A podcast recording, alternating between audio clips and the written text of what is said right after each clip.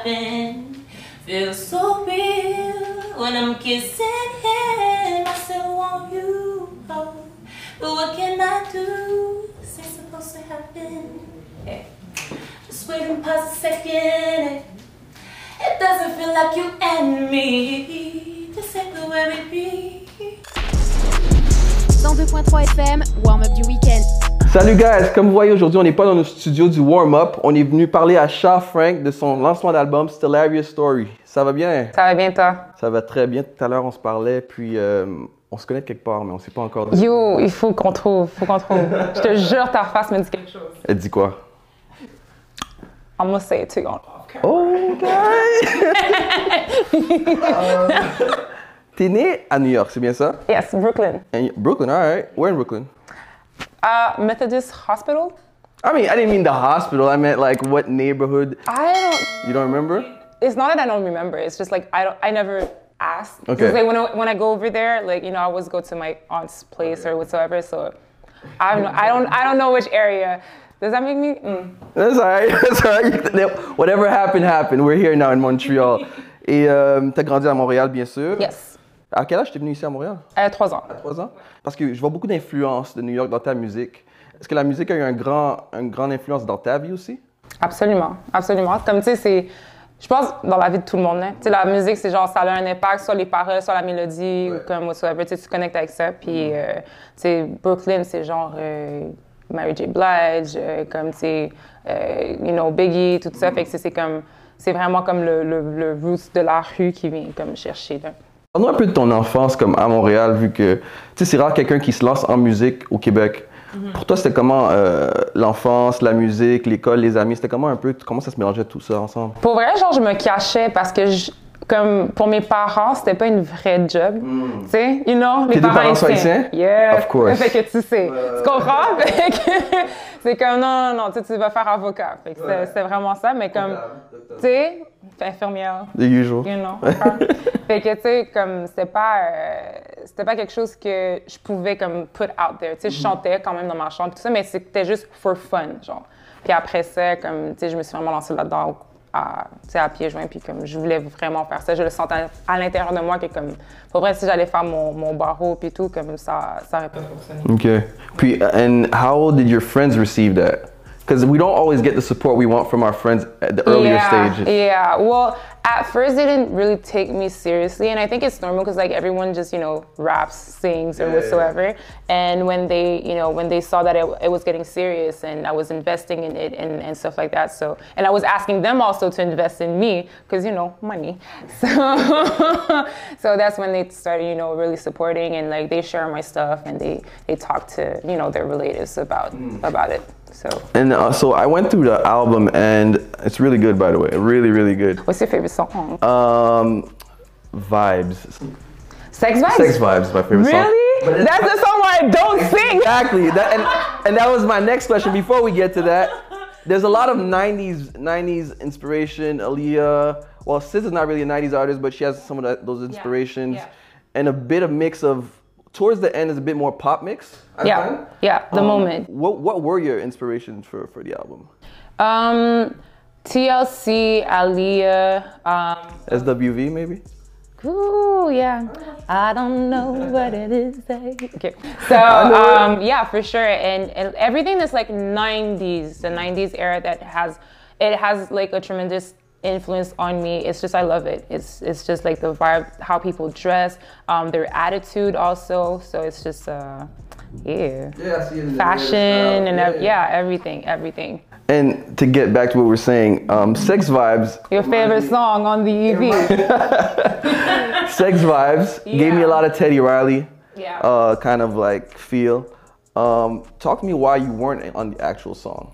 So basically, Sex Vibes is the intro to Ride or Die. Ride or Die is the first single I came out with. And initially, it was an eight minute song, which had Sex Vibes in the beginning, and it, uh, you know, it became Ride or Die. But then with my team uh, producers, everyone was basically telling me, you cannot put out a song that's eight minutes long. No one is going to listen to it. It doesn't really work with today's kind of streaming. It doesn't. It doesn't. So we had to cut it, and then that's what that's how it became Sex Vibes. And when you when you listen to the whole package, um, what was your creative process? Because it it's very eclectic from the beginning to the end. How what how did you come up with diff- these different types of sounds and vibes? Um, I like to say that each song has a different facet of my personality in it. So you know how we are. It's like you're not you're not just one person. You're not just one way. You know, in your life you just have like different moods, different. So I guess not. I guess like Stellaria story is that. It's like a reflection of who I am in all the different um, different moods. And coming back to the title, explain a, a, a bit Stellaria story. Stellaria story. Um, Stellaria is um, the name of a flower. Yes. It's the name of a flower, but you know, besides that, um, it also means stellar in Latin, which means uh, that comes from the stars. So basically, it's like part of my um, beliefs. It's like you know, when you write a song or as an artist, when you you know you connect yourself to do a, a role or stuff like that, it's like you connect to a higher force.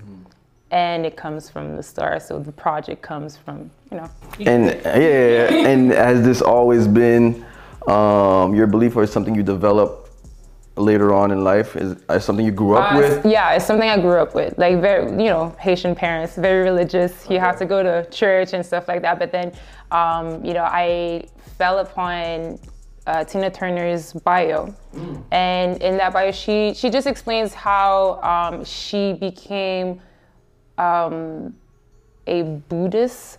Some I don't know if she became a Buddhist, but like she, you know, she she explored that uh, this religion, and um, from there I was just drawn to it, and also my mom, and you know, she's also spiritual and stuff like that. So it was just like for me, it was natural to to dig into. You got a little Tina facial structure going on. I do. Yeah. Thank you, thank you.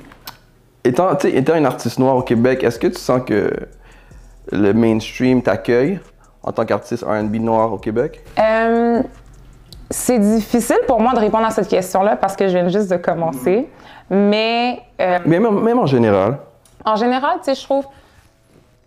J'avais peur de sortir le projet ici parce que, tu sais, c'est un projet anglophone. Euh, mais honnêtement, je peux pas me plaindre. Tu sais, je suis comme.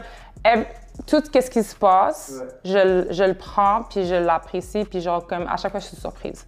Je suis surprise, fait que, tu sais, I can't answer your question. Ouais. Je sais pas, pour vrai, je sais pas si c'est bien accueilli, si c'est pas bien accueilli. Comme, tu sais, ça fait, ça fait, le, le projet est sorti le 12. ouais.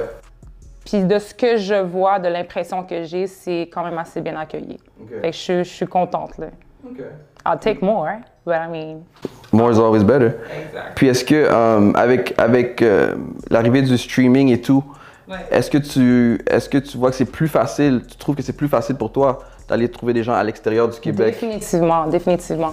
Comme, tu sais, j'ai eu la chance, genre, d'avoir justement comme euh, d'une de mes chansons placées sur euh, une playlist Spotify, mais qui est diffusée ouais. à l'international, Ouais. genre, puis aux États-Unis et tout ça. Puis je pense que ça, ça l'a fait en sorte que j'ai eu un, un- un regard euh, des États-Unis, comme c'est un c'est une curiosité pour le moment, puis comme tu sais, on va, on va travailler pour que ça devienne, euh, ça devienne de plus en plus gros, mais je suis très contente. Puis, tu sais, avec le streaming, tu peux atteindre des gens. Il y a des gens qui m'envoient des vidéos d'eux qui viennent du Japon, genre qui dansent sur Ride or Die. Il y a des gens que, du Mexique, euh, de, de la Grèce. Fait que c'est tellement, c'est tellement bizarre parce que tu, tu les vois pas, ces personnes, tu les connais pas, mais comme là, t'es comme, damn. Ils te contactent just- comment, genre?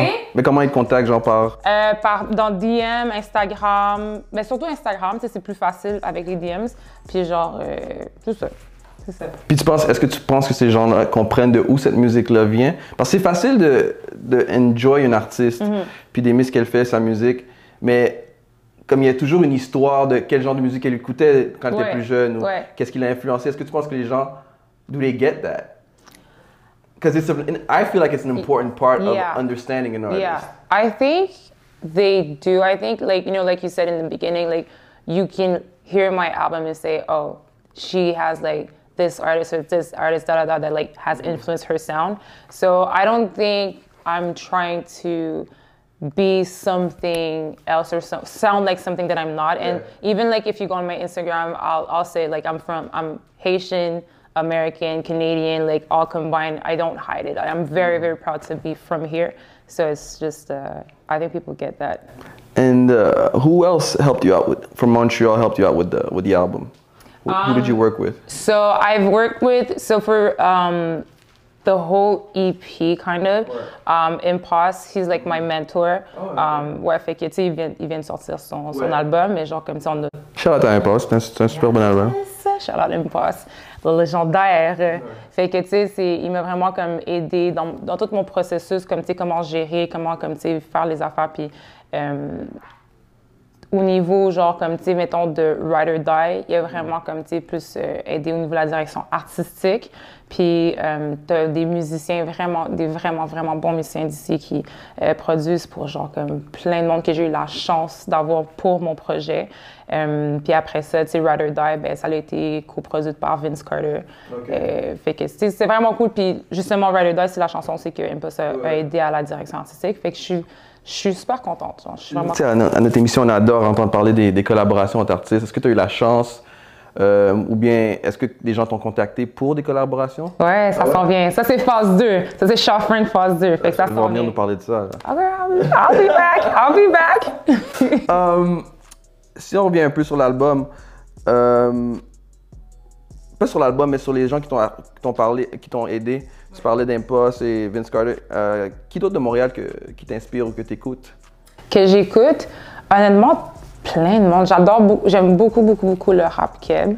Euh, fait que, tu sais, j'écoute, euh, my God, genre, ben, obviously, Impost. Je suis sur l'album, fait que j'ai écouté l'album. Alors, t'es sur l'album? Oui, je suis sur l'album. ok, Euh, la ok, chanson. Lâcheté. Ok, Ouais, cool. fait que, featuring Charles Frank. Puis Impost, he's very R&B. Non, mais non. No, no, he, I mean, he does, he's a rapper, but Yeah, he- okay, I was like, I was no, like- no, no, no, no. he's a rapper, man. He's a very R&B. Um, he's really into R&B, and I've, from what I've heard from close people, he's performing R&B also. He likes to sing and, and whatnot. Yeah, he does sing too. He writes, he writes, he sings. Like he does it. He does it all. Like Mm-hmm. every time he comes out with a new song or he he part, like he takes part of another project, I'm always like, how? Like who are you? Like what are you made of? Comme il fait tout, genre il fait tout. He's a complete artist. you Yeah. could say. So, um, yeah. So back, who, who else do you listen to? Who else do I listen to? Lost. Let's see on your phone who you listen to. I uh, listen to Aya, Aya Nakamura, Doudou, okay? Doudou, I love that song. Après ça, j'ai écouté Freddie V, One Step, which is like, it's like... He's from Montreal, right? Yeah. Yeah, I, I found him a few times. Why? Oh, he's dope. He's really dope. Fait qu'il est avec son band, genre The Foundation. Puis j'ai écouté, la dernière personne que j'ai écouté, Brent Fayaz. Fait qu'il est not from Montreal, but son modèle, Zach Zoya. Zach Zoya aussi. Ouais, Ouais. Zach Zoya, avec euh, son, le cap. That's Ouais, my, yo, that's my jam. And outside of Montreal, what what else do you listen to? Oh my God, everything. Honestly, like, comme Brent Fayez, que je te- je t'ai dit tantôt. Um, Xavier Omar. Just love that song. You're so beautiful. I can love you. I can't sing as good as you, but yeah. Try, No, that's not happening. please. Especially not on tape. That's definitely not happening. I'll leave that to the Regardless, your favorite song on my EP is Sex Vibes, where I don't sing. Let's go back to that. Maybe it's the vibe of the song. I hope you had something to do with it. Then I feel bad. No, I, I did. I Okay, did. okay. Yeah, I did. I was in studio with the with the musicians when we did. You play any instruments? I'm learning the piano right now.